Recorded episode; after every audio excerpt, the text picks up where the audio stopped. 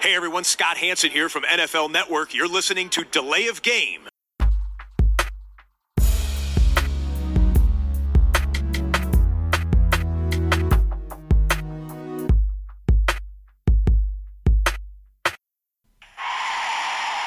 of game. Offense. Five yard penalty. Repeat down. Repeat down. Repeat down. Repeat down. Ja, guten Morgen. Hallo und willkommen zu Delay of Game, dem Football Podcast, Episode 233. Ich glaube, zu einer Uhrzeit, zu der wir noch nie aufgenommen haben. Wir haben ja schon mal um 10 oder um halb elf aufgenommen, vormittags. Und heute Morgen, an diesem Mittwoch, haben wir uns für 8 Uhr verabredet. Hm, Bis wir natürlich jetzt so alles Private beiseite geschoben haben, wurde es 20 nach 8. Aber es ist eine neue Uhrzeit. Und deshalb sei vorweggenommen, ich glaube, der Biertipp wird heute eher etwas anders ausfallen. Aber zunächst einmal begrüße ich den Mann, der es immer möglich macht, beim Podcast dabei zu sein. Hallo Christian. Hallo Tobi, grüß dich. Ja, kein Biertipp heute von mir, eine riesen Kaffeetasse. Ähm, Kaffee mit Milch trinke ich ihn ohne Zucker, falls es jemand interessiert. Der, das ist der Tipp für heute. Kaffee mit Milch. Also Kaffee kann man natürlich irgendwie schon erwarten, aber äh, interessant ist dann natürlich immer, wie die Leute ihn trinken. Ich selber bin ja kein Kaffeetrinker. Äh, ich habe hier äh, Aqua Minerale, ähm, das ist äh, äh, französisch. Nein, ist natürlich nicht französisch. Ähm, ich habe einfach ein schönes Mineralwasser mir jetzt zum Podcast hier hingestellt. Ähm, ich habe aber gestern Abend ein Bierchen getrunken, quasi, wenn wir gestern aufgenommen hätten, wäre es das gewesen. Ähm, das war nämlich das Easy Peasy von Eichhörnchen. Äh, Eichhörnchenbräu äh, ist ja aus Düsseldorf, ja, wie vielleicht der eine oder andere von euch weiß oder auch nicht. Ist ein Session IPA gewesen. Ähm, ja, nur 4,4 Prozent, aber sehr kräftig, sehr gut, fruchtig, so wie ich so ein IPA halt auch gerne mag. Ähm, aber nächste Woche gibt es dann möglicherweise wieder auch Bier beim Podcast. Da wissen wir noch nicht, wann wir aufnehmen. Die nächsten Wochen werden, ich sag mal, kompliziert. Ja? Beide arbeiten, der eine zieht auch noch um und äh, ja, da muss man ein bisschen gucken. So, jetzt gehen wir aber rein in unsere Episode so richtig. Wir haben in den ersten, die ersten beiden Teile unserer Saisonvorschau ja hinter uns. Heute gibt es Season Preview Part 3. Wir schließen die AFC ab mit den, ja, man kann sagen Playoff-Teams, man kann vielleicht sogar sagen Contendern, ähm, wie man möchte. Das äh, bleibt vielleicht einfach euch überlassen, wie ihr diese Teams einordnen wollt. Wir haben ja mit äh, den Außenseitern und Middle of the Pack angefangen und jetzt gibt es den dritten Block und das sind die AFC Playoff Teams und wir gehen vielleicht in dieser klassischen Reihenfolge von, den, von der Anzahl der Siege, beziehungsweise dann müssen wir noch ein bisschen verschieben, weil vielleicht schieben wir das Team, was im Super Bowl war, ehrenhalber äh, Nach nach, hinten. hinten. und besprechen Ja. das als letztes. Komm, Aber. Wir werden unweigerlich anfangen mit den Denver Broncos, Christian. Die waren in der letzten Saison 7 und 10. Und da könnte man natürlich sagen, ja, Warum haben ja wir die denn dabei? Jungs. Ja. bitte. Warum, warum Denver 7-10? Ja, ganz einfach. Ihr ihr wisst es alle, die haben einen neuen Quarterback, die haben sie auf der wichtigsten Position äh, verstärkt und, und das mal richtig mit Russell Wilson, der von Seattle gekommen ist in der Offseason. Und das gibt dem ganzen Team natürlich äh, neue Möglichkeiten. Und man ist natürlich bei Denver, man, man hat ja diese Vergangenheit im Kopf. Ne? Denver, wann waren die stark das letzte Mal? Hm, mit Peyton Manning. Die haben einen Quarterback, der äh, ne, noch mehr Fragezeichen hatte eigentlich als Russell Wilson jetzt, dadurch, dass er damals diese Nacken-OPs hatte, geholt, haben den in schon ein starkes Team reingebracht, haben dann noch ein, ähm, ja, auch die, die Free Agents bekommen, die das Team noch verstärken können, weil du natürlich den Namen hast, weil du den Quarterback hast, weil die anderen Spieler auch wissen, oh, in Denver, da kann ich jetzt was gewinnen. Und ähm, ja, zwe zweimal im Super Bowl gewesen, dann in der Zeit einmal gewonnen.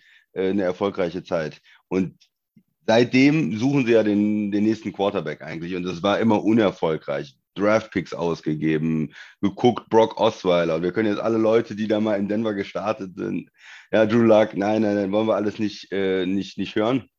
Aber sie haben keinen gefunden und haben es auch nicht geschafft, jemanden äh, zu entwickeln, einen Draftpick zu entwickeln. Und jetzt äh, ist einfach der Move, komm, dann richtig, dann greifen wir oben ins Regal sozusagen. Das kostet eine Menge Draftpicks, aber er ist verfügbar in Seattle. Ähm, Russell Wilson und den, der führt jetzt unsere Offense an.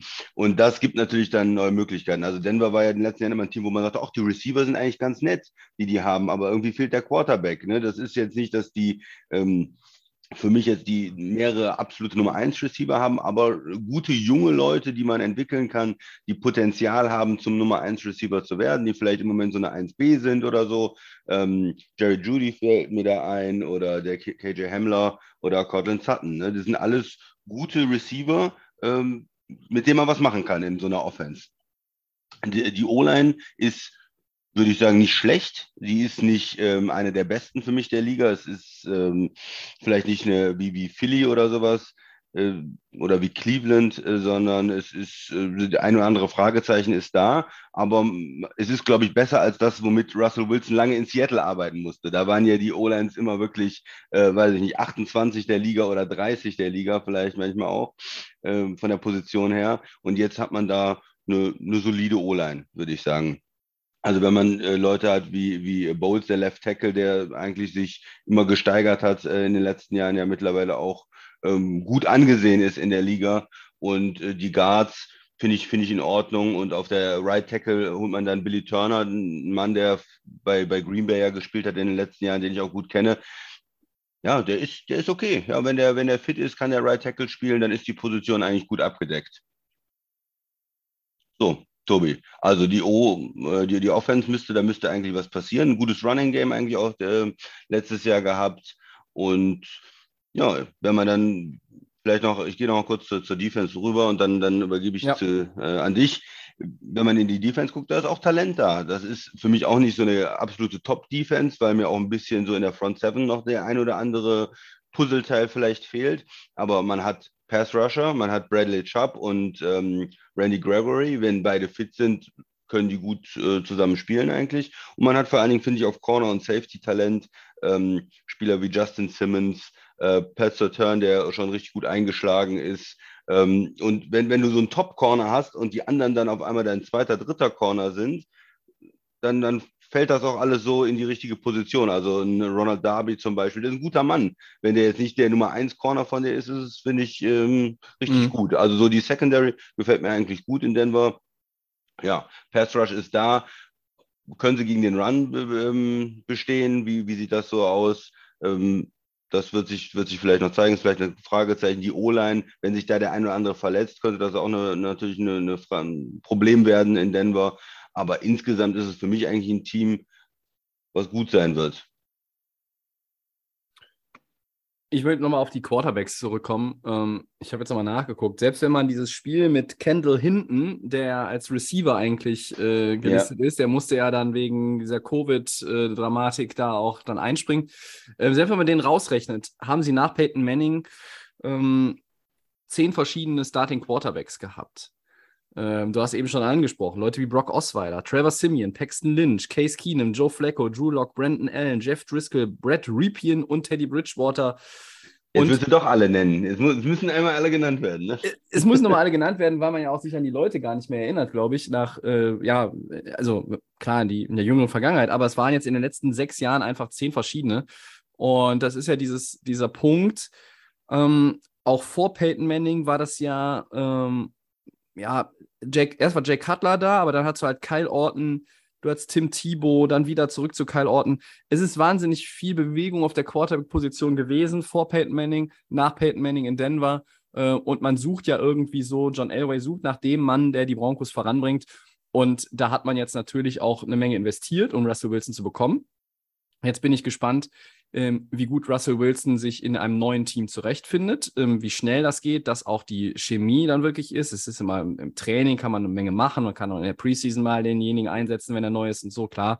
Äh, auch wenn er, wenn er eigentlich ein ja, Pro Bowler ist, auch die äh, spielen mal in der Preseason die eine oder andere Serie. Ich glaube, dass es ein bisschen dauern wird noch, bis ähm, äh, das so richtig, die Maschinerie so richtig läuft. Ähm, so ein kleiner Blow war natürlich, um mal bei der Offense zu bleiben, auch ähm, die Verletzung von Tim Patrick. Der ist out for season. Ähm, das heißt, der ist jetzt gar nicht verfügbar. Das tut natürlich weh. Ähm, du hast eben das Running Game angesprochen. Da bin ich gespannt, wie sich Javonte Williams weiterentwickelt. Ähm, dann gibt es noch Melvin Gordon im Melvin Backfield. Gordon ist immer noch das ist ein ganz genau. ja. netter One-Two-Punch. Ähm, und ja, äh, die Defense Vielleicht sind es nicht so durch die Bank die großen Namen, aber man muss halt auch mal überlegen, die Broncos haben letztes Jahr nur 18,9 Punkte abgegeben pro Partie. Das war die zweitbeste Scoring-Defense der NFL. Also, ähm, warum haben sie nur sieben Siege? Naja, weil sie auch nur 19,7 Punkte pro Partie erzielt haben, also im Schnitt. Und damit waren sie irgendwo in den 20ern angesiedelt. Und das ist ja genau das, was besser werden muss. In Denver, die Defense ist gut. Ähm, sie ist vielleicht auf dem Papier von den Namen her nicht so stark besetzt wie eine Defense von, weiß ich nicht, den Steelers, den Rams, den Bills, aber es ist eine gute Defense. Und wenn die Offense einfach diesen ein, zwei Gänge hochschaltet insgesamt und produktiver wird, und das sollte mit Russell Wilson ja eigentlich nach menschlichem Ermessen funktionieren, dann äh, ist das für mich auch ein Team, was wir hier zu Recht einordnen unter äh, Playoff-Kandidat. Ja, die Division ist schwierig, das sagen wir immer. Da sind viele gute Teams drin. Also eigentlich sind vier Teams drin, die vielleicht sogar unter Umständen die Division gewinnen könnten äh, oder zumindest in die Playoffs kommen. Ähm, Denver wird, äh, glaube ich, auch von vielen Leuten unserer, äh, in unserer Hörerschaft sehr kritisch gesehen. Die einen sagen, ja, also Russell Wilson, also der hatte die beste Zeit in Seattle immer, wenn die Defense gut war. Ja, da auch eine gute Defense. Ähm, für mich sind halt die entscheidenden Fragen. Ist dieses Upgrade auf der Quarterback-Position schnell spürbar? Also in Ergebnissen ist es ablesbar. Und werden die Broncos vielleicht auch innerhalb dieser Division ein bisschen unterschätzt, so von den anderen. Ne? Also viele reden über die Chargers, up and coming, schon seit zwei Jahren mit Justin Herbert. Und dann äh, redet man über die Raiders, die da jetzt irgendwie auch eine Menge getan haben und irgendwie auch letztes Jahr schon gut gespielt haben. Es gibt natürlich die Chiefs, die sind immer noch der Platzhirsch in der West. Ähm, ich glaube, die Frage kann ich selbst beantworten. Unterschätzt werden die Broncos nicht. Aber vielleicht ist es so ein bisschen ja, dass halt so der Fokus auch auf, auf vielen anderen Teams ist. In Woche 1 ist der Fokus garantiert sehr auf Denver, weil dann spielt Russell Wilson gegen sein Ex-Team. Mhm. Ja. Dann spielst du gegen Houston, du spielst gegen San Francisco und dann spielst du bei den Raiders. Also ich glaube, dass die ersten beiden Spiele sind zum Warmwerden. Ähm, die musst du aber eigentlich auch schon gewinnen, die musst du mitnehmen, du brauchst diesen guten Start, damit du dann auch irgendwie gegen die schwereren Gegner, weiß nicht, du hast schon ein bisschen Selbstvertrauen, das Ganze läuft schon ähm, du bist in einem Rhythmus drin äh, und du hast einfach auch die Abstimmung äh, gerade zwischen Wilson, der O-Line und dann auch zu den äh, Passempfängern. Das brauchst du und das brauchst du schnell, weil sonst verlierst du Ground in der, in der West möglicherweise. Also wenn, wenn Denver diese ersten beiden Spiele verkacken sollte gegen Seattle und Houston, das sieht auf dem Papier ja nun überhaupt ja. nicht so aus, als würden sie da 0-2 gehen können, aber who knows, ähm, dann wird es relativ früh ganz, ganz schwer. Ähm, aber glaube ich nicht. Ich glaube, dass sie gut aus den Startlöchern kommen. Ich glaube, dass sie ähm, vielleicht noch nicht so in der Offense funktionieren, wie sich das selber vorstellen, wie das auch die Denver-Fans erwarten. Aber es wird kommen. Und dann ist Denver für mich ein Team, äh, dem eine Menge zuzutrauen ist. Gerade auch, weil sie dann auf der anderen Seite noch diese richtig gute Defense haben. Ja, das der einfachste Weg, ein NFL-Team zu verbessern, ist halt, wenn du den Quarterback-Positionen verbesserst, ja. so, weil das einfach die wichtigste Position ist und der unheimlich auf jeden Snap in der Offense Einfluss hat, der, der Quarterback normalerweise. Na gut, du kannst ihn natürlich ein bisschen Game Manager machen und nur laufen oder so, aber heutzutage, du musst ja ein Pass, Passing Game haben, du musst ja da mit dem Quarterback dem auch Verantwortung geben und da was, was machen. Ja. Wenn du da von einem ähm, ja, unterdurchschnittliche Quarterback-Situation auf eine überdurchschnittliche kommt. Man, man weiß ja, sage ich mal, aus den letzten Jahren Seattle, ist es ein bisschen schwerer einzuschätzen, wie gut ist äh, Russell Wilson noch. Ähm, ist er dieser Top 5 Quarterback? Ich habe ja auch immer gesagt, bei mir gehört er ganz oben da, dazu eigentlich.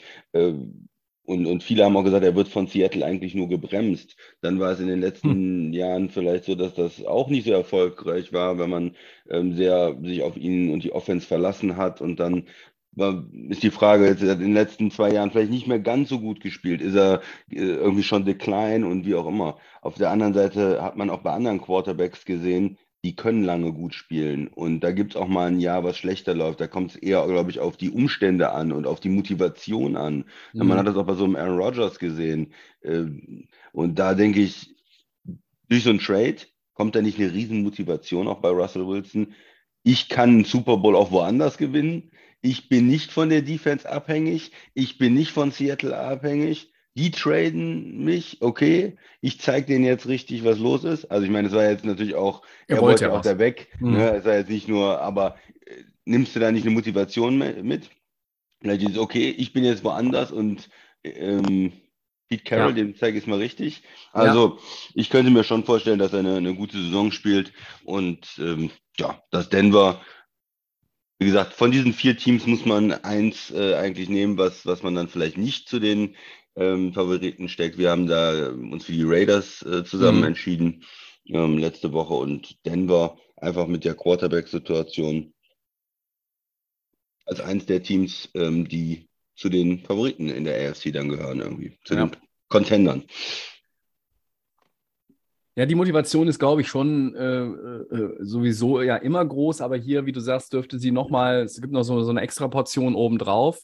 Ähm, der, der Abschied in Seattle war ja jetzt auch nicht irgendwie komplett mit Misstönen. Ne? Also ähm, Wilson wollte einfach weg. Er hat gesehen, da die Situation ist jetzt auf, auf lange Sicht jetzt auch nicht mehr so, äh, so berauschend. Und für Seattle war es dann auch eigentlich ein, ähm, ja, sinnvoller Move, weil du, du hast dann einen unzufriedenen Quarterback oder der halt nicht mehr vielleicht so committed ist. Ähm, und dann hast du äh, die Möglichkeit mit Draftpicks und sie haben ja diesen ja, Umbruch irgendwie schon auch ein bisschen eingeläutet in, in der jüngeren Vergangenheit.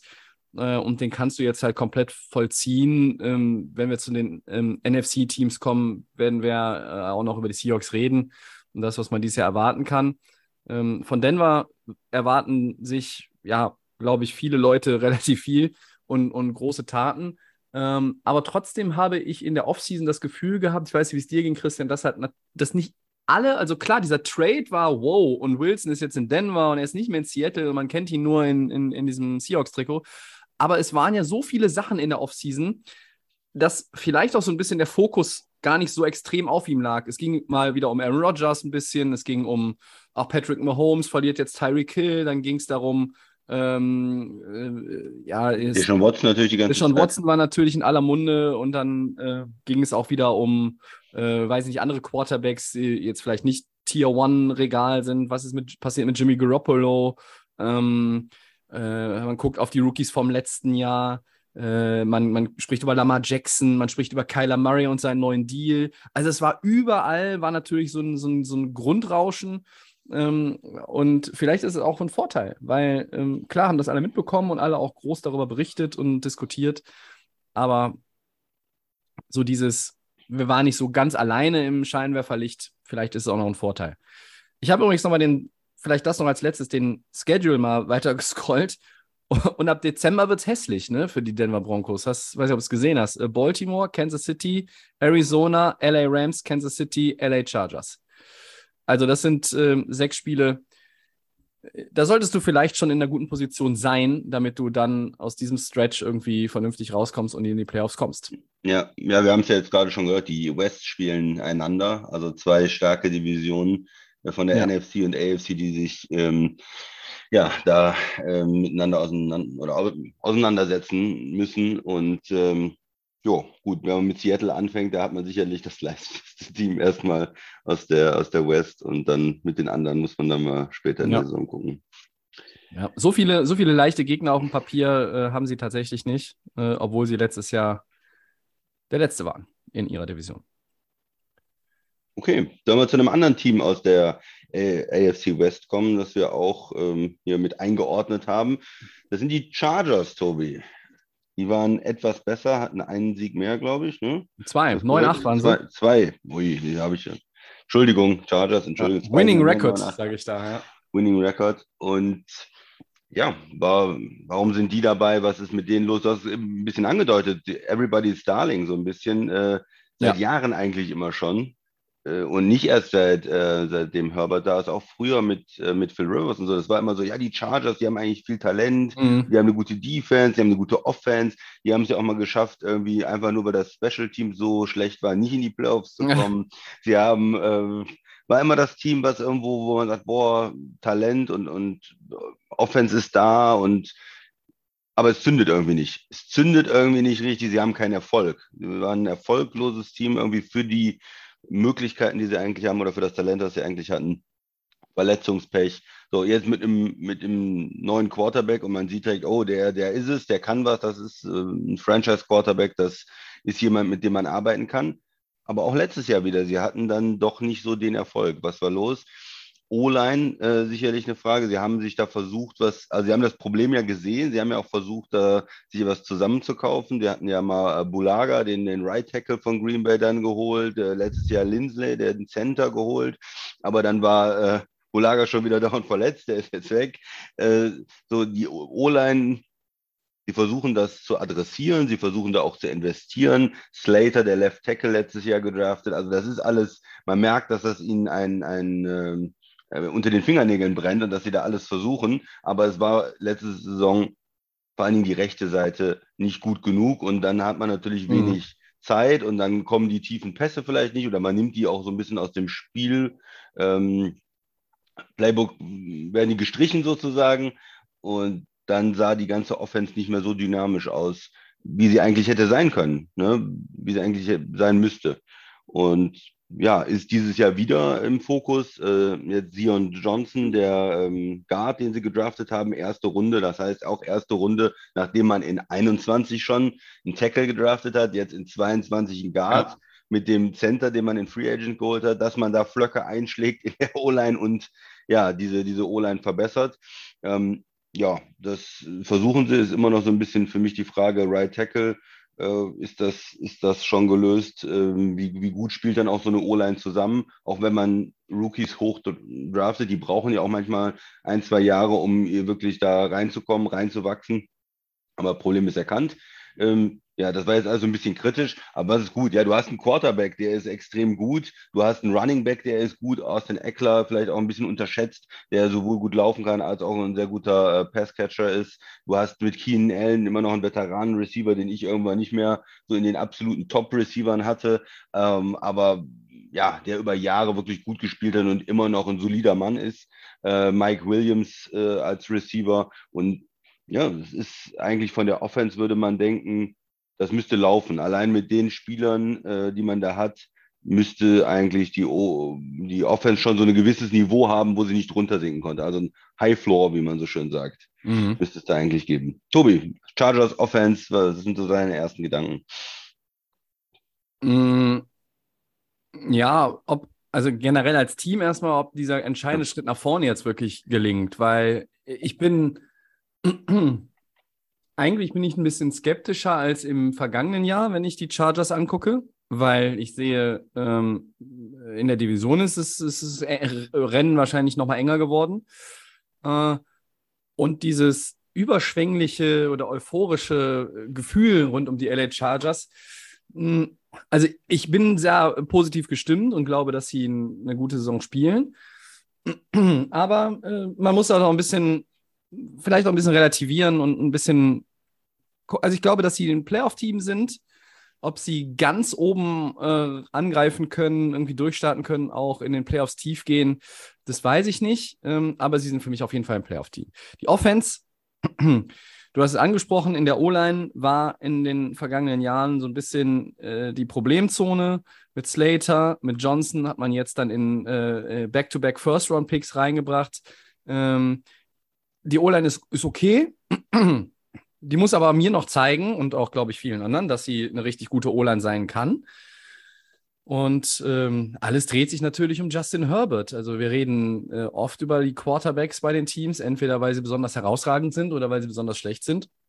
Herbert gehört für mich zu den herausragenden Quarterbacks. Er ist ein, einer, der im Begriff ist, zur absoluten, in die absolute Elite vorzustoßen. Ähm, Letztes Jahr haben wir auch einen starken Austin Eckler gesehen.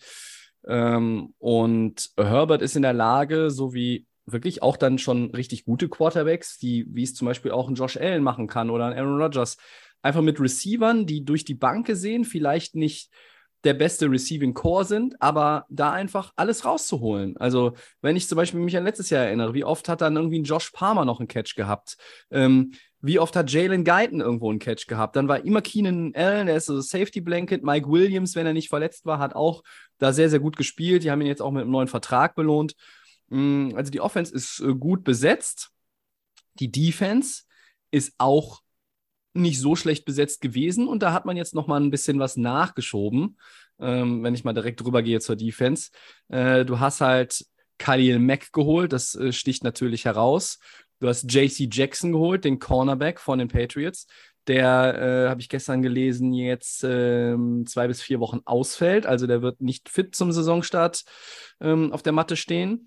Ähm, und du hast Derwin James ja mit einem neuen Vertrag ausgestattet für weitere vier Jahre. Der war noch auf dem Rookie-Deal und er bekommt, was bekommt er? 76,4 Millionen. Ist jetzt auch nochmal so Reset the Market ne, für die Safety-Position. Safety, ja. ja. Ähm, und äh, dann haben wir Leute wie natürlich Joey Bosa, ähm, da sind Leute drin wie Jerry Tillery, Sebastian Joseph Day, das sind Veteranen, die wissen, wie es funktioniert. Kenneth Murray, der Linebacker, ist auch mal von ihnen gedraftet worden. Auch da wartet man noch vielleicht so ein bisschen, ähm, dass er auf das nächste Level kommt.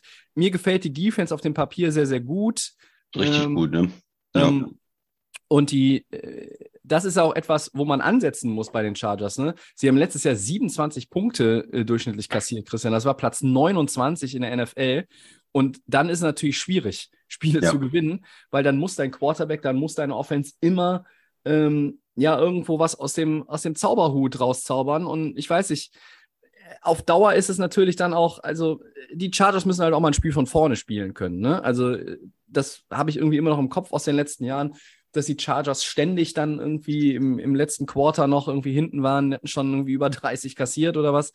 Ähm, was sie besonders stark gemacht haben in der vergangenen Saison war, wie gesagt, im vierten Quarter dann auch die Offense. Äh, 10,6 Punkte im, im, im, Schnitt. Das ist äh, klar das beste Team der Liga. Ähm, ja, warum sehe ich sie nicht auf diesem Niveau Richtung Contender, sondern in Anführungszeichen nur als Playoff-Team? Aber dieses Jahr wäre ich mir schon, ich glaube, dass sie es dieses Jahr packen. Weil, wie du schon sagst, sie immer Wege gefunden haben, Spiele zu verlieren. Ähm, da waren Coaching-Decisions dabei, ähm, äh, noch im, im vorletzten Jahr.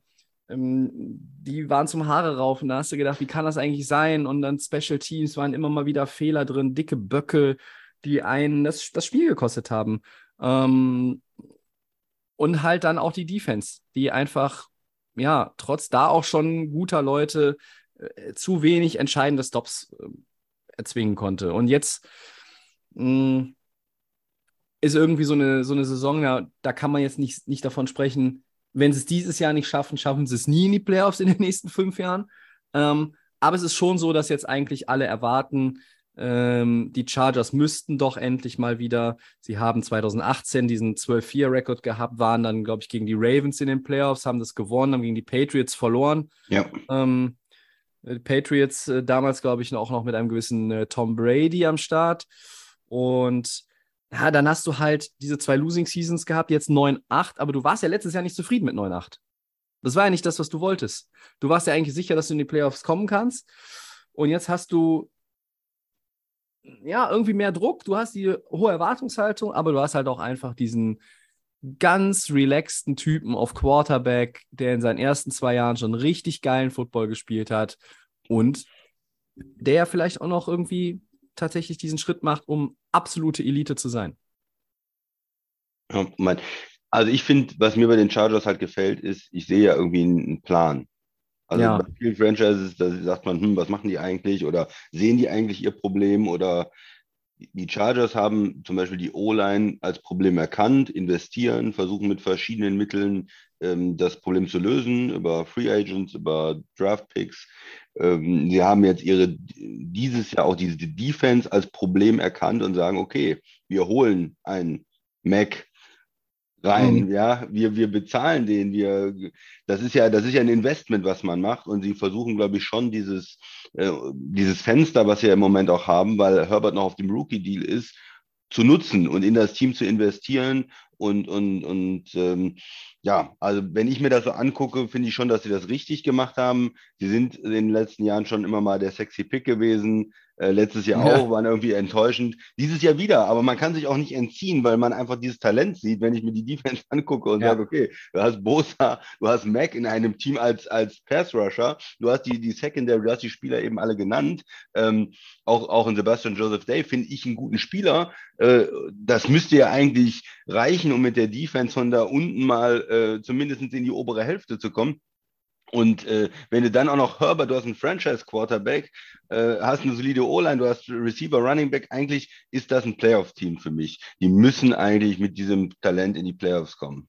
Ja, Sexy Pick gefällt mir, aber man muss natürlich auch in den letzten zwei Jahren immer wieder diese Verletzungsmisere äh, einbeziehen. Ja. Ähm, Leute wie Joey Bosa ähm, oder halt auch Dervin James sind oft ausgefallen, auch über längere Zeiträume. Du hast auch in der Offense Ausfälle gehabt. Ich habe es angesprochen. Dann war dann halt auch Mike Williams mal ein paar Spiele nicht da. Der ist dann schon auch als, als äh, Big Play Receiver einfach ein ganz wichtiger Faktor mhm. in der Offense. Ähm, Justin Herbert, Herbert hat den Arm. Ähm, äh, Keenan Allen ähm, du hast es auch angesprochen, da muss man auch gucken. Also äh, jetzt von vielen Verletzungen eigentlich verschont geblieben, aber er wird natürlich auch jetzt so langsam in ein Alter kommen, wo das dann vielleicht eher mal zwickt und man genau aufpassen muss, weiß ich nicht, lassen wir ihn hier mal ein Spiel sogar draußen, weil irgendwie, wir wollen es nicht, nicht long-term irgendwas riskieren. Also, Verletzungen waren auch einfach ähm, nicht nur eigene Fehler auf dem Feld oder vielleicht auch schlechtes Coaching. Anthony Lynn, jetzt habe ich den Namen wieder, fiel mir vorhin nicht ein. Hm. Ähm, das ist auch ein Faktor, den man in der Bewertung der Charters rückblickend nicht vergessen darf. Und natürlich gilt das immer für alle Teams. Wenn die Rams letztes Jahr nicht so gesund gewesen wären, hätten sie nicht den Super Bowl gewonnen. Wenn deine, wenn deine Top Guys länger ausfallen und kein, ja, nicht in diesem, in diesem Spielflow sind, dann ist es unheimlich schwierig. Wir haben es ja auch dann in den Playoffs gesehen. Da kommt ein Derrick Henry wieder zu den Titans. Ja, was war mit den Titans? Die sind direkt hops gegangen. Ne? Ähm, das sind Sachen, äh, die kann man manchmal nicht beeinflussen. Verletzungen passieren und auch jetzt in der Preseason sind schon viele Leute wieder ja, für einen längeren Zeitraum raus. Wir haben eben über Tim Patrick gesprochen bei Denver, ganz raus. Chargers hatten auch viel Verletzungspech in den letzten Jahren. Das sollten wir vielleicht noch einmal so mit einem Halbsatz hier ähm, erwähnen, weil äh, sonst bewertet man sie vielleicht auch rückblickend ein wenig unfair. Trotzdem, Verletzungen hin oder her, man kann auch ganz klar argumentieren. Hey, also letztes Jahr hättet ihr eigentlich die Playoffs packen können. Müssen, also vielleicht sagt der eine oder andere müssen. Dieses Jahr können sie es wieder packen, klar. Ähm, die sind äh, also zu gut, um sie irgendwie links liegen zu lassen.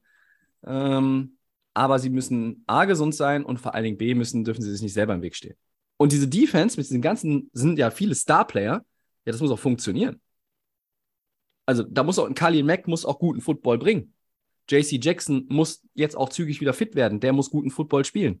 Die haben guten Football gespielt über Jahre bei anderen Clubs, aber du musst halt in, einem, in einer neuen Umgebung, in einem neuen Team, in einem neuen System, mit einem neuen Koordinator, das muss halt auch gehen.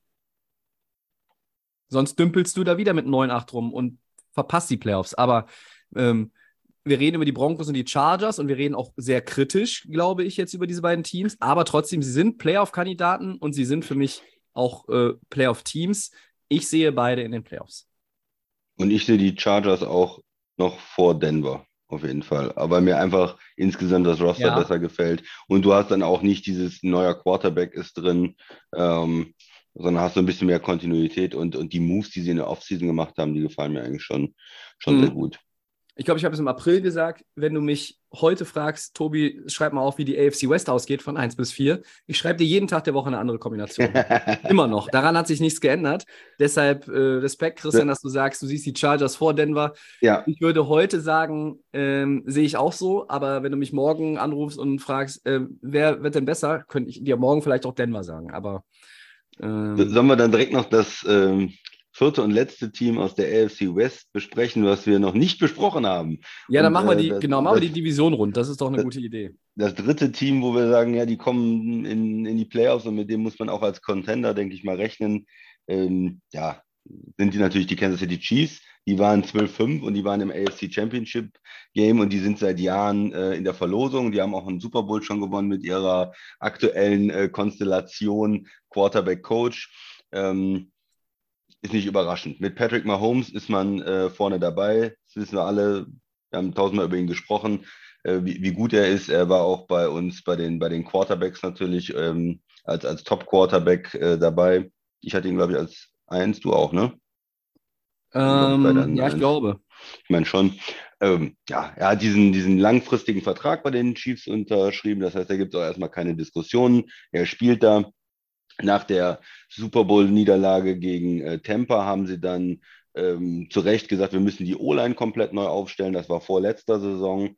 Äh, da haben sie eine Menge gemacht. Letzte Saison war am Anfang, oh, was ist mit Kansas City los, was ist mit Kansas City los? Und am Ende standen sie natürlich trotzdem im, im AFC, oder was heißt natürlich, aber standen sie trotzdem im AFC Championship Game, hatten dieses Wahnsinnsspiel gegen die Bills gewonnen.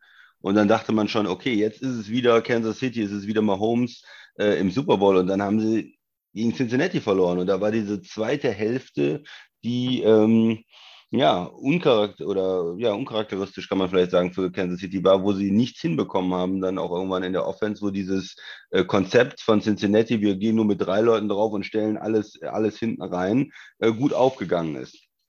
Äh, trotzdem ist es immer noch ein starkes Team. Sie waren im AFC äh, Championship Game, sie waren davor das Jahr im Super Bowl, sie haben davor das Jahr den Super Bowl gewonnen. Sie sind also oben dran. Äh, und es würde keinen wundern, wenn sie wieder in, in, in den Playoffs weit kommen und, und wieder äh, auch mal wieder in den Super Bowl einziehen und den gewinnen. Sie haben einfach diesen Top Quarterback, sie haben mit Andy Reid einen sehr guten Coach, die Organisation ist insgesamt gut, die Fans ähm, tragen auch das Team zeitweise und ja, die, die große Frage jetzt dieses Jahr ist halt, wie äh, entwickelt sich die Offense, nachdem ähm, Tarek Hill getradet ist nach Miami? Diesen, diesen Umbruch, das ist halt diese Geschichte, wenn der Quarterback noch sehr günstig ist, dann kann man vielleicht sich auch mehr andere Spieler leisten. Und wenn der Quarterback hoch bezahlt wird, dann muss man ein bisschen gucken. Da gibt es immer noch Möglichkeiten. Man kann sich dann natürlich noch äh, entscheiden, auch für welche Spieler möchte man behalten und welche nicht. Das ist jetzt nicht eine Kausalität, dass sie deshalb mhm. äh, Tyreek Hill abgeben mussten, aber man muss sich natürlich schon dann ein bisschen überlegen, wie geht man mit Ressourcen um. Und wenn man dann zum Beispiel auch in die O-Line äh, investiert, äh, teure Leute holt, ähm, dann ja, irgendwo passt es dann vielleicht nicht mehr alles. Und da kann man sich natürlich überlegen, hat man mit einem Walder Scanling, den man holt, der auch extrem schnell ist, und dann auch ein ähm, Smith äh, Schuster, wenn man diese zwei Spieler hat für einen Tarek Hill, kommt man damit auch zurecht, gerade wenn der Quarterback so gut ist, wenn der alle um, um sich rum besser macht. Ähm, und ich würde sagen, ja, am Ende. Ja, die können ihn vielleicht nicht eins zu eins ersetzen, äh, ersetzen, aber die Offense sollte für mich immer noch explosiv sein.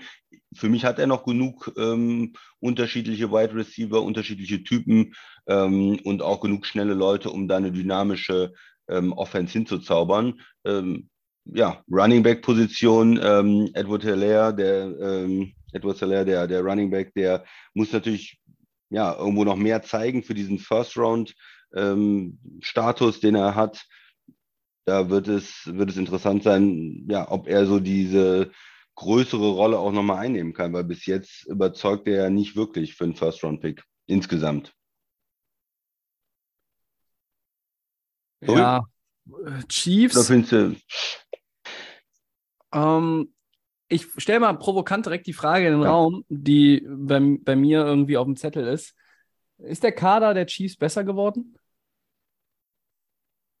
Ich finde nicht. Ja, aber er ist ja auch nicht viel, viel schlechter geworden, oder? Du hast in der, der die O-Line ist richtig gut jetzt mit Brown, äh, äh, Tony, der, dem Guard, Humphrey, der Center, der ist letztes Jahr gedraftet, der hat richtig gut gespielt letztes Jahr.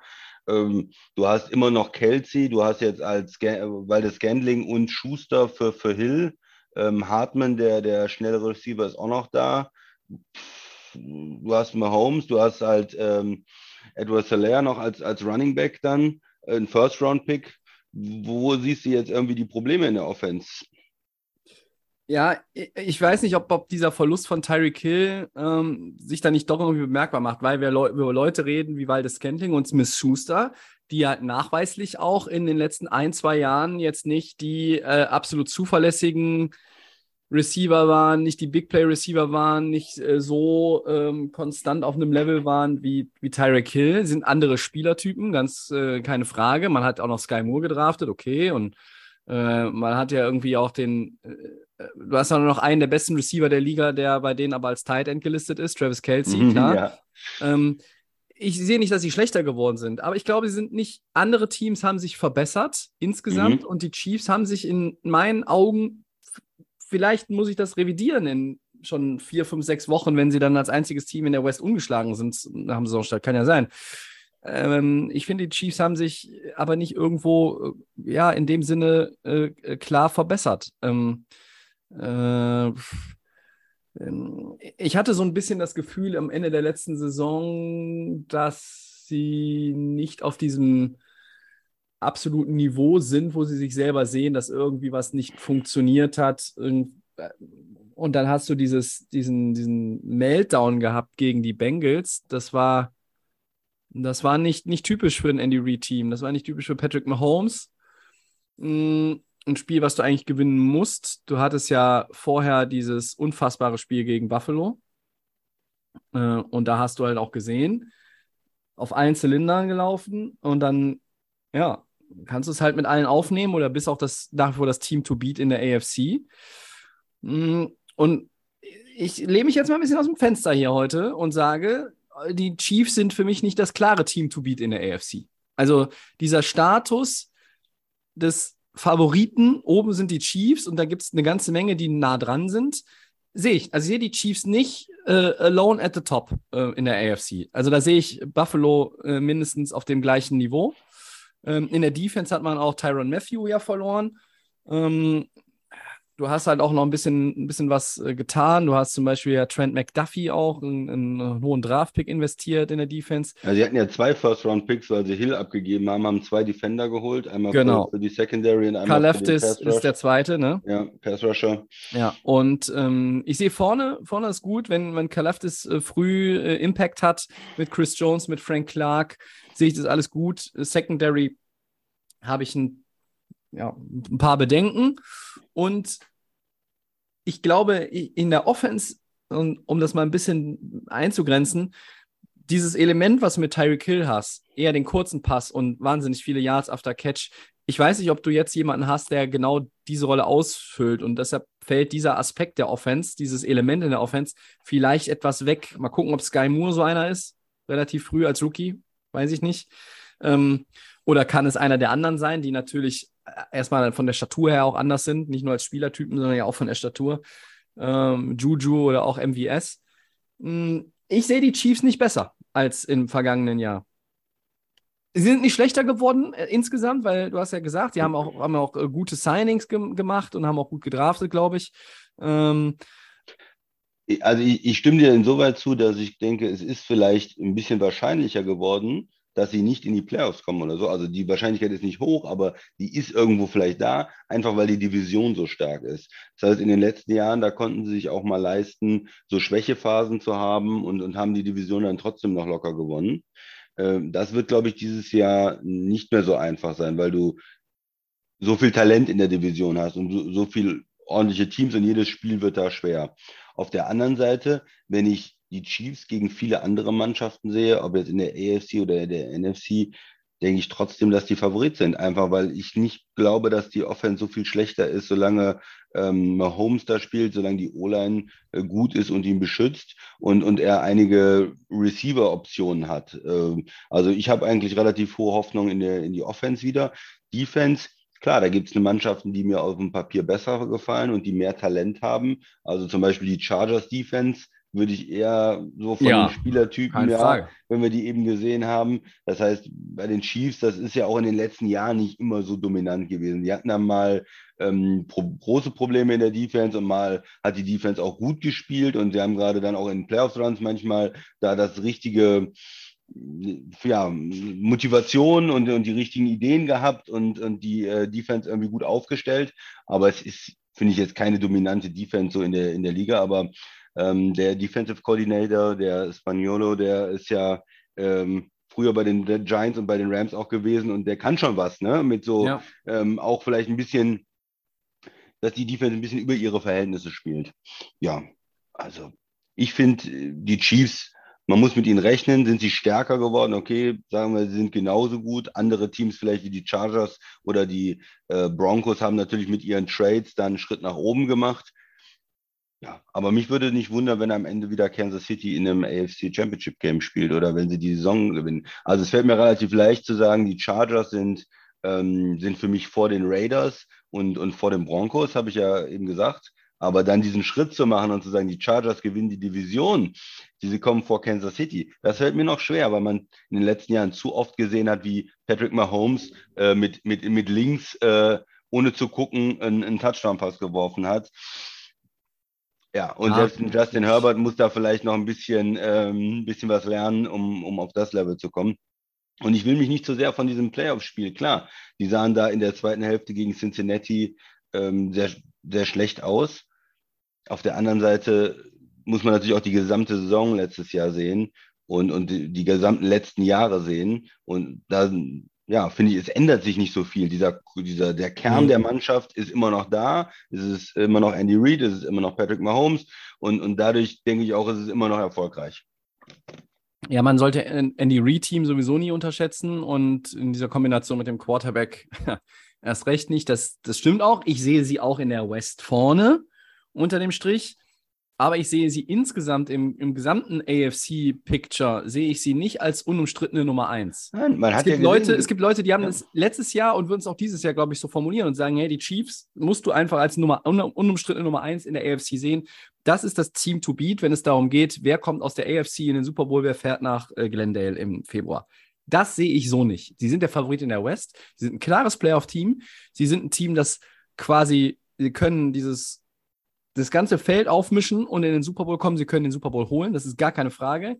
Aber ich sehe sie nicht als klaren Favorit in der AFC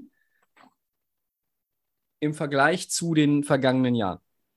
Die Lücke ist kleiner geworden. Die anderen haben ja. aufgeholt und ich sehe das, das, Team, was wir gleich als nächstes besprechen, äh, auf demselben derselben ja, hat, Leiterstufe. Das hat man ja auch in dem Spiel gesehen. Ne? Wir, wir kommen jetzt gleich äh, zu den Bills, aber vielleicht noch ein, ein Gedanke jetzt zu Kansas City. Man hat das ja auf dem Spiel, in dem Spiel auch gesehen, diesen Wahnsinnsspiel und, und die Bills sind da. Aber wenn du die Bills fragst, ich glaube, die sehen immer noch, Kansas City ist das ähm, Team zu schlagen, weil sie haben es noch nicht geschafft. Sie das haben Kansas City noch nicht geschlagen. Okay, gehen wir zu den Bills, Tobi. Dann fang du doch mal an. Erzähl mir mal was zu den Bills. Warum sind die denn gut? Äh, ja, ist ganz einfach. Die haben eine gute Offense, die haben eine gute Defense, die haben Josh Allen äh, und die haben auch einen verdammt guten Coach. Ähm, das ist es äh, vielleicht in 30 Sekunden zusammengefasst. Ähm, Buffalo ist ein Team, wo jetzt so peu à peu in den letzten ein, zwei Jahren ja äh, alles Richtung Super Bowl gedreht wird mit ähm, Free Agent Signings, äh, auch mit der, mit der Entwicklung ähm, der eigenen Leute. Ähm, wenn ich nochmal so auf die letzte Saison schaue, die Bills haben fast 30 Punkte im Schnitt gemacht, Top 3. Sie waren äh, die zweitbeste Scoring Defense mit 18, Wechselgeld. Und äh, die Bills machen ja Spaß anzugucken. Sie hatten letztes Jahr so eine Schwächephase auch, ne, wo, ähm, wo dann in der Division das nochmal so ein bisschen enger wurde, das Race. Sie haben sie am Ende gewonnen, ähm, äh, mussten aber da auch sich äh, strecken. Die Patriots haben ihnen das Leben da sehr, sehr schwer gemacht in der East. Ähm, aber wenn du dir den Kader anguckst, hast du natürlich das Gefühl, oder ja, habe ich das Gefühl, dass sie mit Kansas City Schritt halten können. Josh Allen, überragender Quarterback, absolute Eliteklasse mittlerweile in der National Football League. Bei den Running Backs sehe ich natürlich immer so, Josh Allen läuft immer noch vergleichsweise viel, also läuft mehr als Aaron Rodgers, er läuft auch mehr als Patrick Mahomes. Er läuft nicht so viel wie Lama Jackson, aber äh, Josh Allen ist halt auch ein, ein Element in dem Run-Game, was wir auch 2022 sehen werden. Äh, wenn er irgendwann älter wird, wird das irgendwann weniger werden. Das war auch bei Russell Wilson so, der am Anfang seiner Karriere ja auch viel zu Fuß unternommen hat. Devin Singletary, Zach Moss, Duke Johnson, James Cook, ja, hm, da sticht keiner heraus, aber das ist vielleicht jetzt auch nicht unbedingt notwendig, weil du hast halt diese äh, High-Octane Passing Offense mit Stephon Dix. Du hast Gabriel Davis, Isaiah McKenzie. Das sind äh, äh, Leute, die mh, sich hinter Dix auch positioniert haben, die, die einen äh, großen Einfluss hatten auf das Spiel, auf die, auf die Offense in der vergangenen Saison. Jameson Crowder, da läuft noch ein äh, Jay Kumaro rum. Ähm, und du hast mit Dawson Knoxen und OJ Howard hast du ja auch noch dazu geholt. Ähm, also auf Tight bist du auch gut besetzt. Und dann hast du eine Line, die eigentlich seit Jahren recht stabil ist, die äh, zu den besseren Offensive Lines der AFC gehört, ähm, mit Dion Dawkins, ähm, und, und auf der rechten Seite ist es Questenberry. Da wollen wir mal gucken, ähm, ob der vielleicht irgendwo ja, noch so eine Schwachstelle ist. Auch in der Mitte finde ich sie ganz ordentlich. Die Line ist gut. Ich würde nicht sagen, dass es die beste O-Line der AFC ist, aber es ist eine der besseren ähm, äh, O-Lines. Und mit dieser Offense kannst du unheimlich viel äh, Alarm machen. Und ähm, ja, wer gegen die Bills spielt, muss sich halt Gedanken machen, wie können wir Josh Allen einigermaßen einbremsen. Stoppen ist schwierig, einbremsen ist vielleicht dann das Richtige. Ähm, äh, zur Defense kommen wir vielleicht gleich. Und lassen wir erstmal noch bei der Offense bleiben. Ähm, ja, äh, was halt die für mich entscheidend ist, bringt sich das Team denn jetzt auf dieses absolute Level, um in den Super Bowl zu kommen? Ich habe gesagt, sie können Kansas City herausfordern. Sie hatten dieses äh, unfassbare ähm, Overtime-Game in den Playoffs. Ein kleiner Punkt wäre halt, wie gesagt, noch, funktioniert das Run-Game abgesehen von Josh Allen auch noch besser, damit du vielleicht schwieriger auszurechnen bist. Alles in allem, die Bills haben das Zeug, um die AFC zu gewinnen.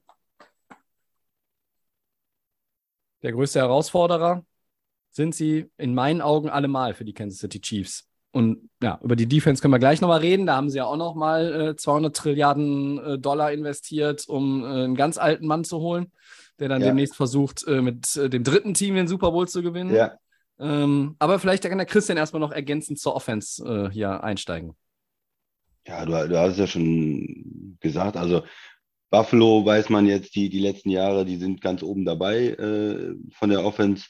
Warum? Ja, wir haben einen super Quarterback, er hat sich wahnsinnig entwickelt und, und gehört jetzt zu den Besten in, in der Liga. Und ja, das ist, äh, dieses Spiel gegen Kansas City war, war Wahnsinn. Das war so ein bisschen der vorgezogene Super Bowl ja irgendwie, obwohl kein Team äh, es von beiden in den Super Bowl geschafft hat. Und das ist ja natürlich manchmal im Football auch so.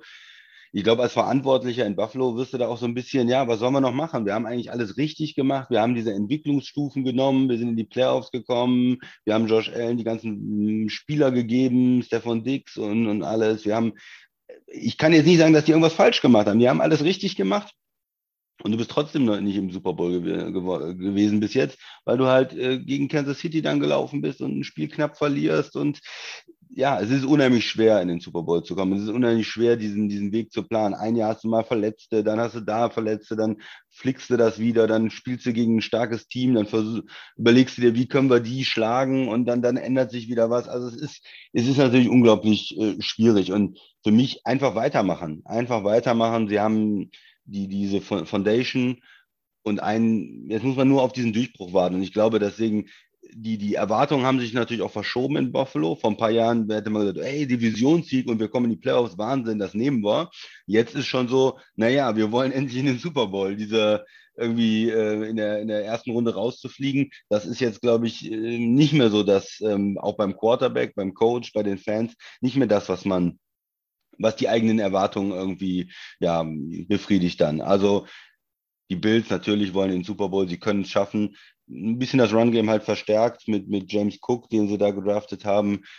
Das ist natürlich ja, liegt es an den Running Backs, liegt es ein bisschen auch an der O-Line, liegt es an, an, äh, am Scheme. Man hatte immer das Gefühl, äh, jetzt die letzten zwei Jahre, der Einzige, der richtig laufen kann, ist Josh Allen. Das ist eigentlich der beste Running Back äh, oder die, beste Option im Run-Game, die ähm, für, die Bills.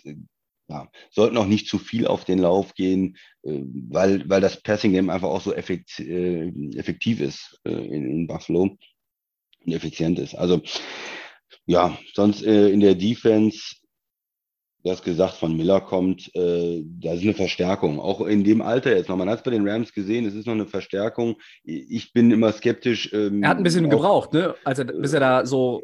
Ne? Er hat ein bisschen gebraucht reinzukommen und es geht natürlich auch um, wie viel Geld investierst du denn in ihn? Ne? Ähm, wie viel, ähm, wie viel wäre es mir wert, so einen Spieler zu holen? Aber er ist eine Verstärkung äh, für die Bills. Es ist noch ein Pass-Rusher. Es ist jemand, der auch diese, diese Siege schon hat, diese Playoff-Siege hat, der, der vielleicht auch nochmal den Spielern was mitgeben kann. Wenn du, wenn du jetzt äh, auf dem Platz stehst und weißt, okay, da drüben steht jetzt äh, Von Miller, dann weißt du, der, der hat, hat schon die Plays gemacht im Super Bowl und der ist unheimlich erfolgreich in den Playoffs und vielleicht gibt das auch nochmal den anderen die ja Talent haben, da auch in der Defense einen, irgendwie einen Schub. Äh, ein bisschen interessant ist, wie sieht es mit Corner aus? War eigentlich ja eine starke Position der Bills in den letzten Jahren, aber äh, Tredavious White ist ja, kommt ja von einer Verletzung. Mhm. Äh, und, und da muss man erstmal sehen, wie kommt er wieder rein? Ist der, kann der sofort wieder Nummer 1 Corner spielen? Und sonst ist es ein bisschen ähm, dünn dahinter, was so Corner angeht. Also vielleicht müssen sie die Corner am Anfang ein bisschen beschützen oder ja, wenn man da halt junge Leute spielen lässt. Ähm, Hast du auch noch gedraftet, ne? Mit Kair Elam. Ja, ja, Rookie Corner, ja, ne, kann schon mal ein bisschen, sag ich mal, zumindest nur die erste Hälfte der Saison ein bisschen hässlich dann sein. Nein, ist ja einfach so, ist eine schwierig zu spielende Position. Man macht am Anfang Fehler, äh, Corner da reinzukommen, kann man nicht unbedingt immer von den Spielern erwarten, dass die sofort Nummer 1 Corner sind, auch wenn die hoch gedraftet sind. Ja. Ne? Und wenn also White noch ein bisschen ausfällt und in Elam erstmal ein bisschen reinkommen muss, also ich mache mir keine Sorgen um die Defense, aber ich kann mir gut vorstellen, dass die im Dezember besser ist als im Oktober, einfach aufgrund dieser, dieser Cornerback-Situation, die sie haben.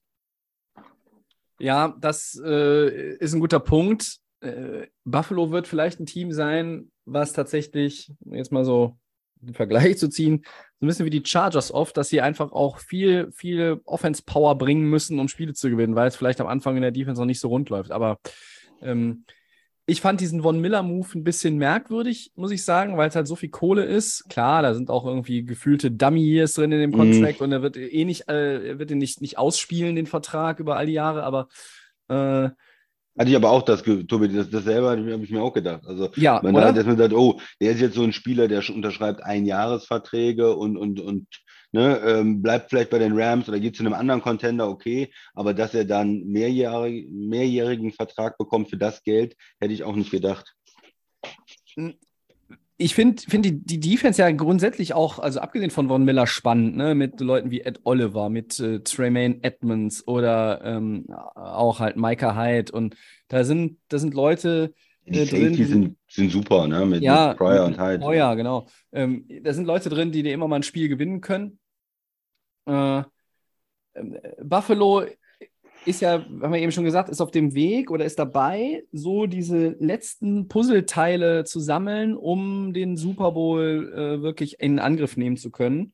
Und viel fehlt ihnen ja jetzt im letzten Jahr auch nicht. Sie waren ja, waren ja oben dabei, sie haben dann den Chiefs die Stirn geboten. Ähm, so nicht ganz so aggressiv, aber so ein Stückchen erinnern sie mich auch an die Rams. So dieses, äh, wir haben halt diesen, diesen Core, wir haben einfach einen mhm. Kern von, von talentierten Spielern. Wir haben auch in der, in der Breite sind wir auch äh, gut aufgestellt. Ist, dem Team fehlt es an wenig. Und wir adressieren jetzt diese entsprechenden Positionen. Wir, wir suchen noch so punktuelle Verstärkungen, um dann halt wirklich sagen zu können, jetzt sind wir soweit. Hm, oder halt auch dieses Gefühl für sich selber zu entwickeln, wir schaffen das in diesem Jahr. Ähm, Buffalo, ähm, ein kleine Question Mark darf man natürlich noch hinten setzen mit Blick auf das letzte Jahr.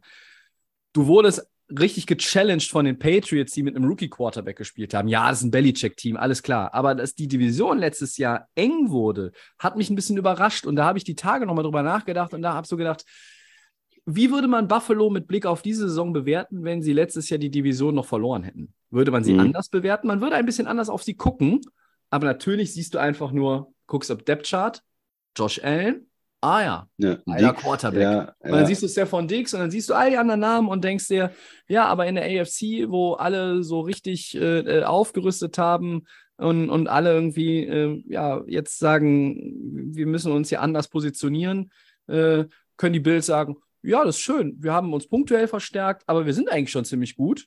Und jetzt schauen wir mal, ob es dieses Jahr klappt. Und es gibt ganz, ganz viele Leute, die die Bills in den Super Bowl tippen. Ja, und die, letztes Jahr hatten sie vielleicht auch den, den stärksten Kader insgesamt und haben dann halt nur ja. gegen Kansas City knapp verloren. Ähm, ja, aber auf der anderen Seite, man würde sich auch, die AFC ist gerade oben ja stark, haben wir ja öfters schon gesagt, weil es viele gute Quarterbacks gibt. Kann man sich vorstellen, dass die Bills ein, ein Playoff-Spiel gegen die Chargers verlieren, gegen Herbert? Kann man sich vorstellen. Kann man sich vorstellen, dass sie gegen die Chiefs verlieren? Ja, äh, klar, das ist auch, also ja. es gibt nicht dieses, ist oft in, in, bei manchen Sachen ist ja, okay, wir haben den besseren Quarterback. Ja, Josh Allen ist sehr, sehr gut, aber es gäbe so das ein oder andere Matchup, wo die andere, wo das andere Team sagen äh, könnte, naja, aber unser Quarterback sehen wir aber auf demselben Niveau. Äh, wenn die gegen Denver Mahomes. in den Playoffs spielen, ja, gegen Kansas City mit Mahomes, gegen Russell Wilson, da kann man auch sagen, ja gut, Josh Allen, junger, erfolgreicher Mann, aber ich habe schon einen Super Bowl gewonnen. Ne? Also das heißt, diese Leistungsdichte da oben, oder ich glaube nicht, dass Cincinnati Angst hätte in einem Duell gegen die Bills, äh, da würden die sagen, hör mal, wir waren doch letztes Jahr im Super Bowl, Freunde, wir ja. haben einen besseren Quarterback.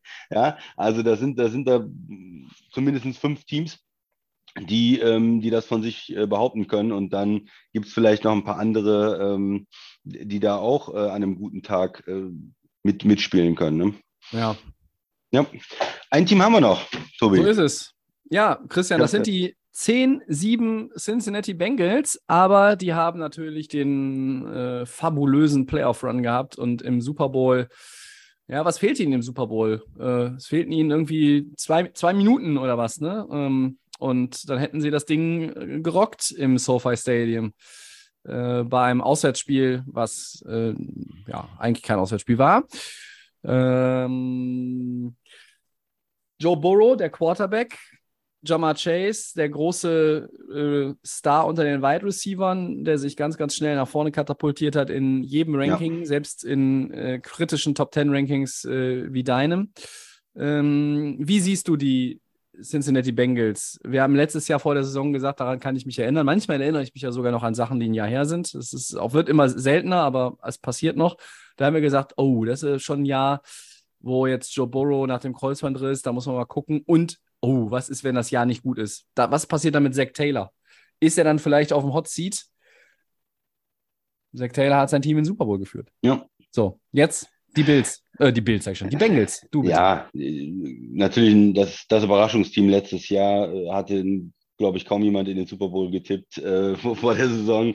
Äh, der Jonas vielleicht. Ja, der Jonas vielleicht. Also die, die äh, sie haben den, den, Quarterback, da zweifelt, glaube ich, jetzt äh, keiner mehr dran nach der Rookie-Season, die schon stark war. Ähm, damit nach der Verletzung wiedergekommen, letztes Jahr äh, extrem gut gespielt, trotz schwacher O-Line, Playoff-Spiele ja. gewonnen, gegen Tennis äh, tausendmal gesackt worden und trotzdem gewonnen. Und, und äh, ja, also da, da zweifelt, glaube ich, keiner mehr dran, dass er jetzt einer der äh, jungen, guten Quarterbacks in der AFC ist. Äh, eben gesagt, da sind noch ein paar andere, ne? Äh, aber er ist auf jeden Fall dabei und, und damit hast du eine Chance. Du hast ein, ein zweites Ass gezogen mit, äh, mit Chase im Draft, äh, der direkt eingeschlagen ist. Die restlichen Receiver sind auch gut, die darf man ja nicht vergessen.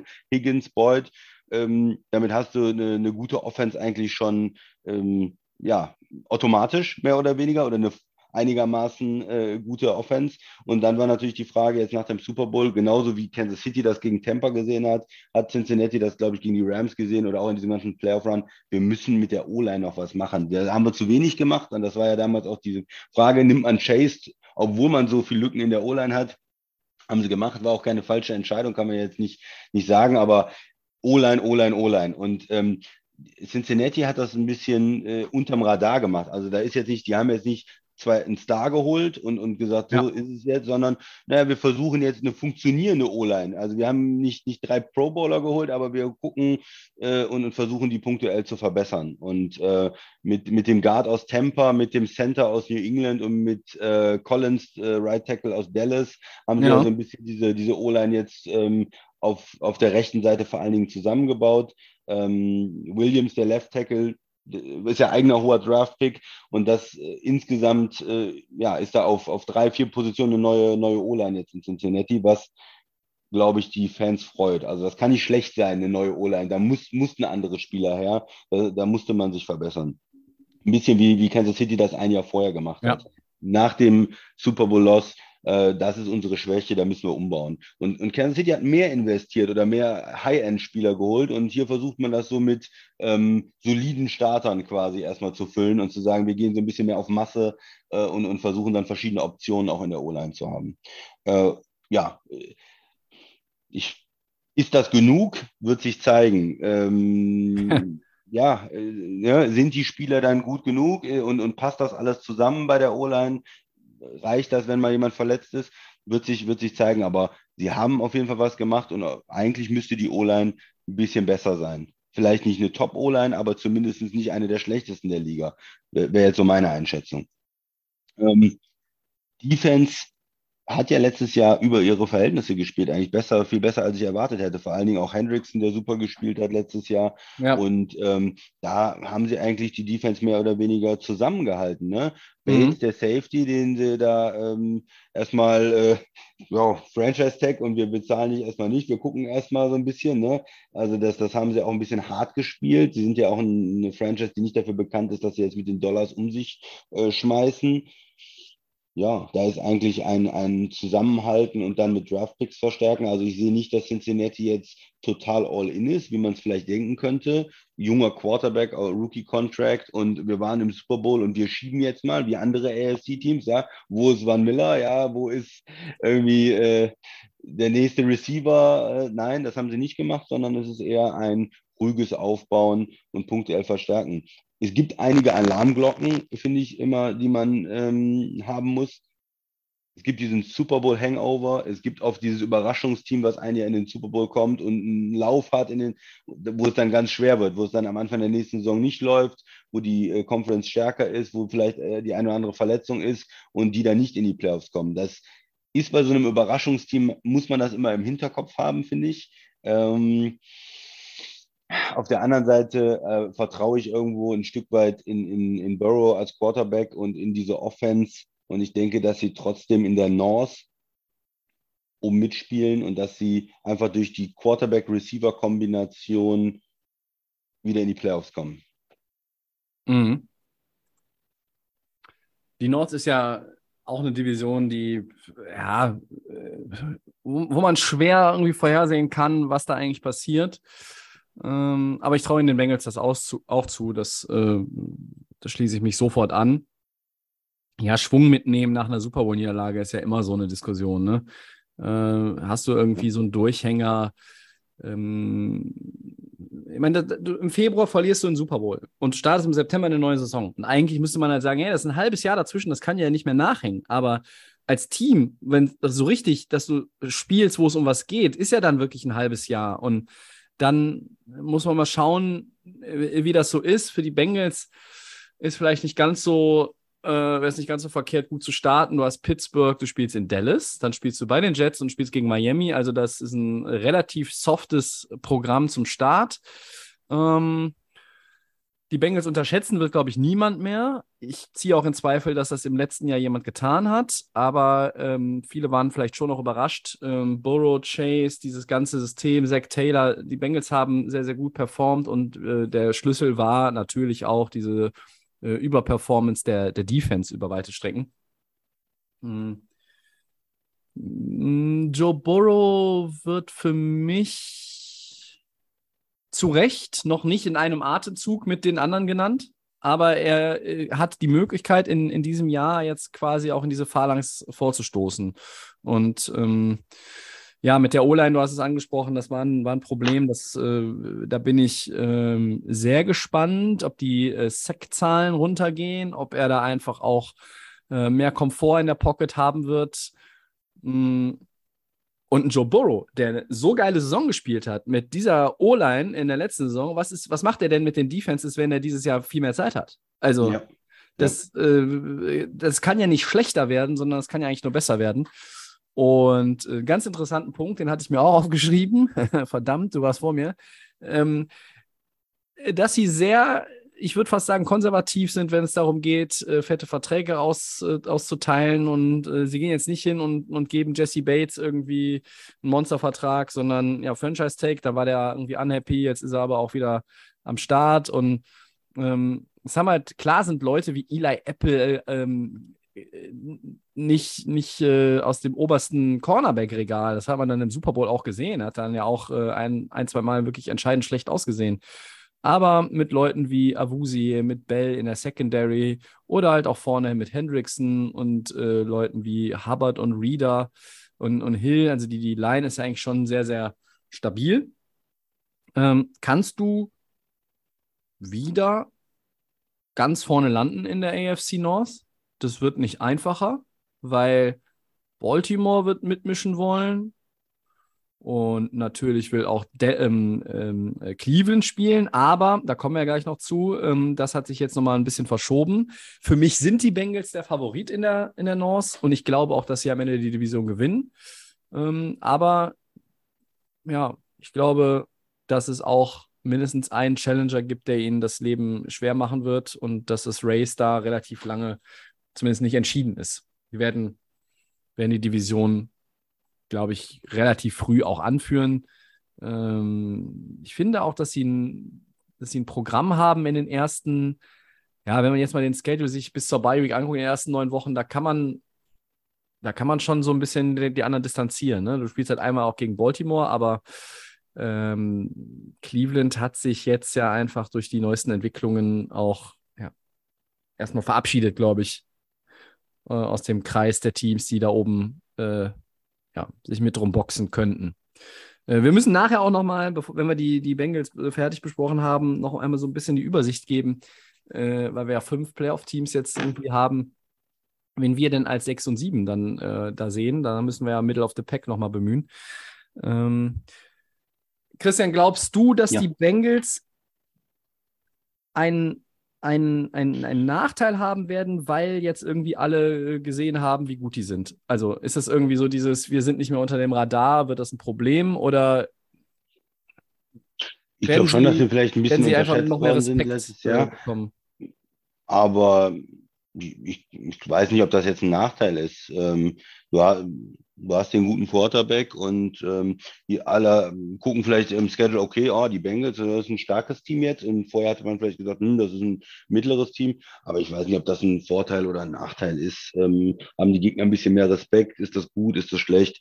Hm. Nee, also ich würde einfach sagen, mit dem, mit dem Super Bowl Hangover, das muss man immer so im Hinterkopf haben. Aber ja, ich, ich habe es ja als Playoffs-Teams, ich will sie nicht nochmal unterschätzen. Und ich gehe einfach auch immer damit, man, man, man weiß natürlich nicht viel über eine Saison. Es kann sich immer so oder so entwickeln. Die Defense kann unterschiedlich gut spielen, Verletzungen. Und da gehe ich einfach erstmal mit den Quarterbacks. Wenn du einen guten Quarterback hast und äh, sonst einigermaßen stimmt in deinem Team, dann bist du bei mir erstmal Richtung Playoffs unterwegs. Ja.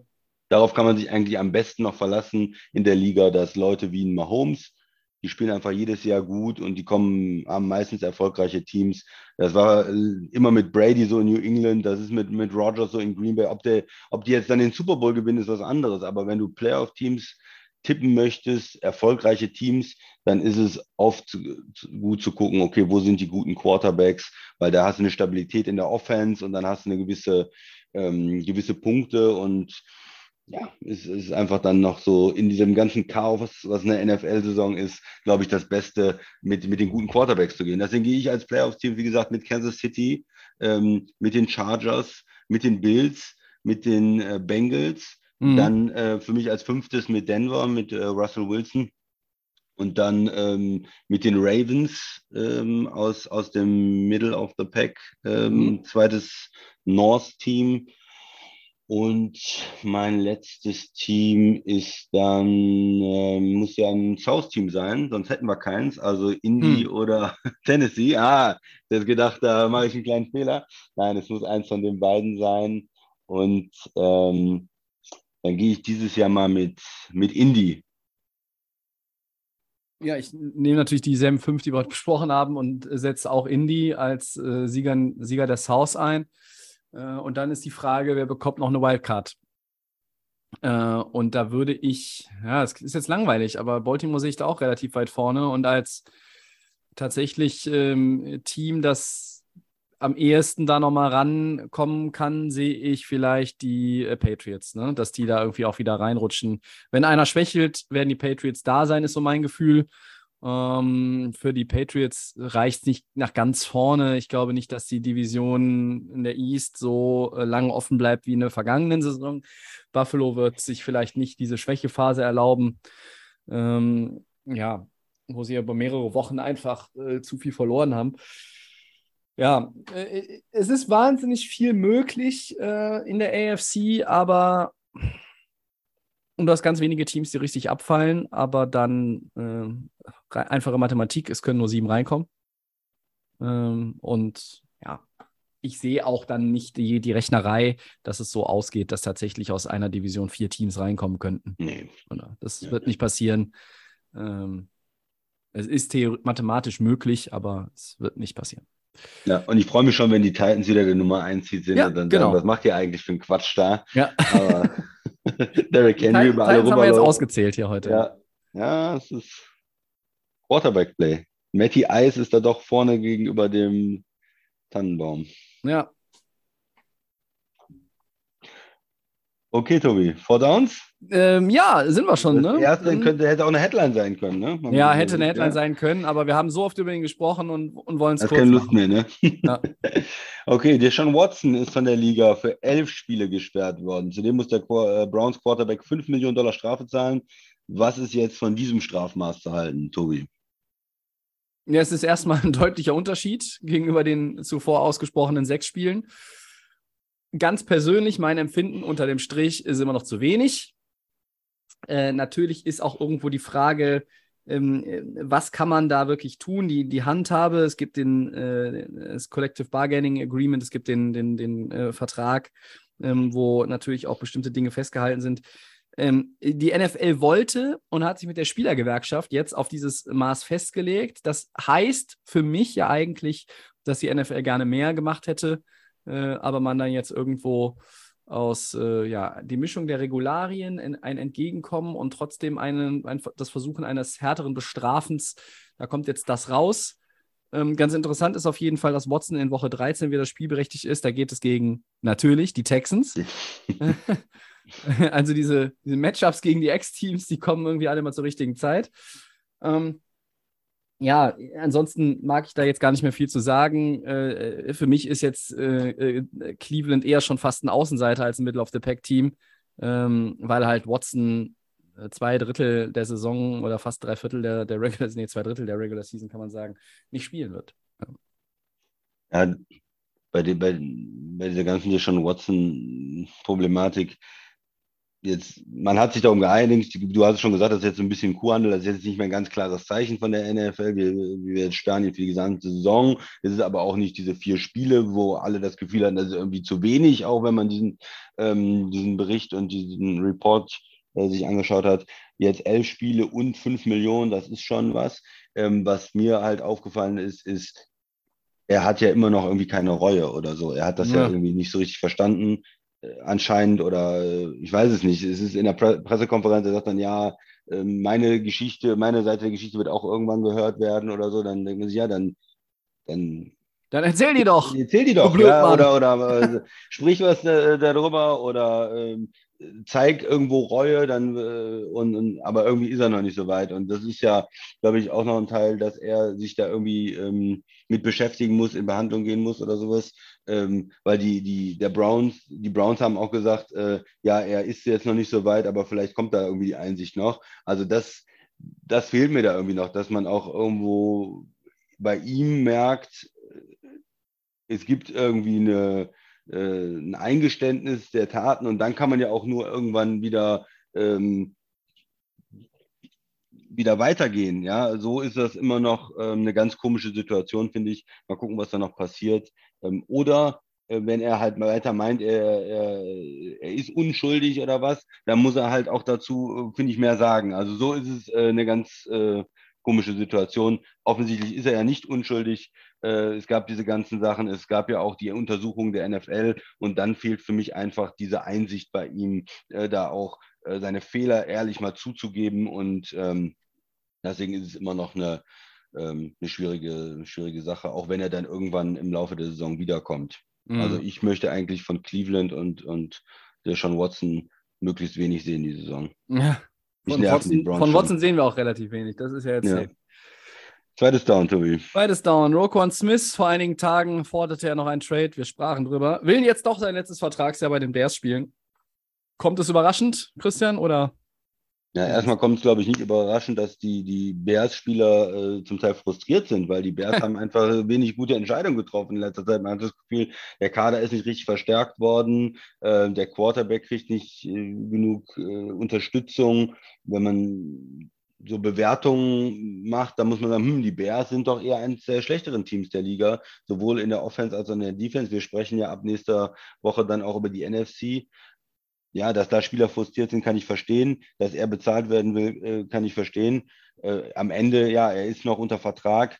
Äh, es ist für ihn, glaube ich, besser in dem Moment, den Vertrag au- auszuspielen ähm, und dann sich nächstes Jahr ein neues Team zu suchen einfach. Und Free Agent zu werden und zu sagen, komm, und dann nächstes Jahr als Free Agent mit einer guten Saison kann er, glaube ich, auch eine Menge verdienen. Und, und bei den Bears äh, wird, wird vielleicht nochmal richtig ein Rebuild kommen. Vielleicht wird dann auch schon wieder der nächste Quarterback gesucht.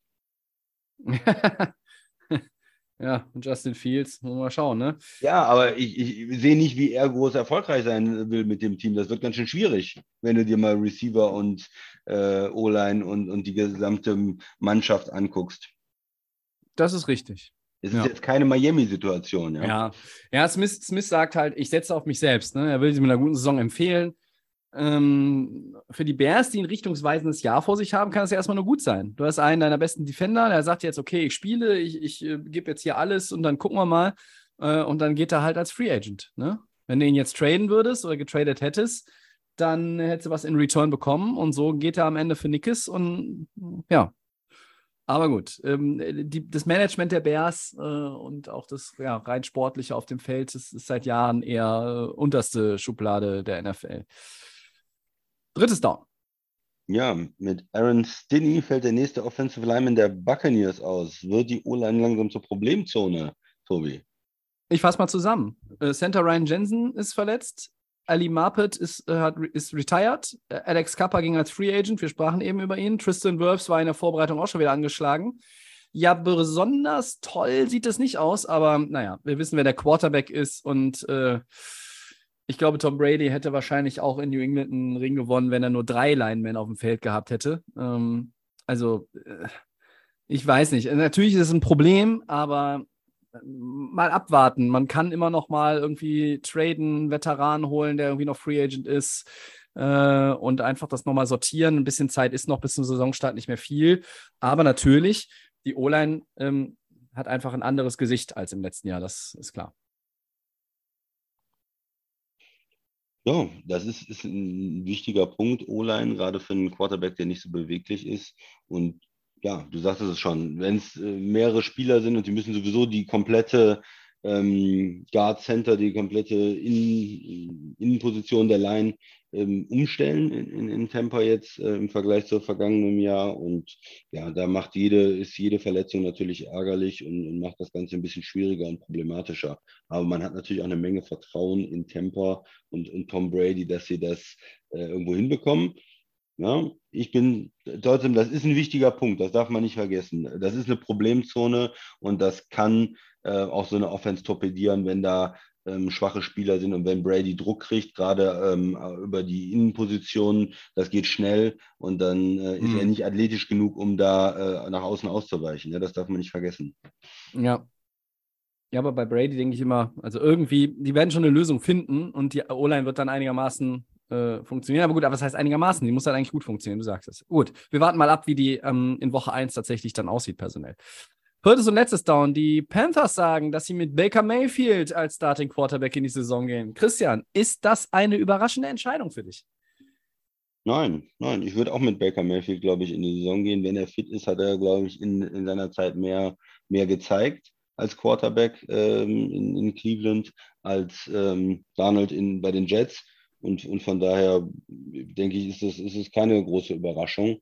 Und äh, ja, wie erfolgreich die Panthers mit ihrem ganzen Quarterback Sammelsurium sind, was sie da zugelegt haben in den letzten Jahren, wird sich dann zeigen. Aber ich, äh, Baker Mayfield, warum nicht? Und sehr schön, wenn er eine richtig gute Saison spielt mit den Panthers, um das äh, Cleveland nochmal so richtig zu zeigen. Hier, ihr habt mich Nummer eins gedraftet, ich habe für euch ein Playoff-Spiel gewonnen, ihr habt mich äh, ersetzt, äh, schäbig, und äh, jetzt zeige ich euch mal bei den, bei den Panthers.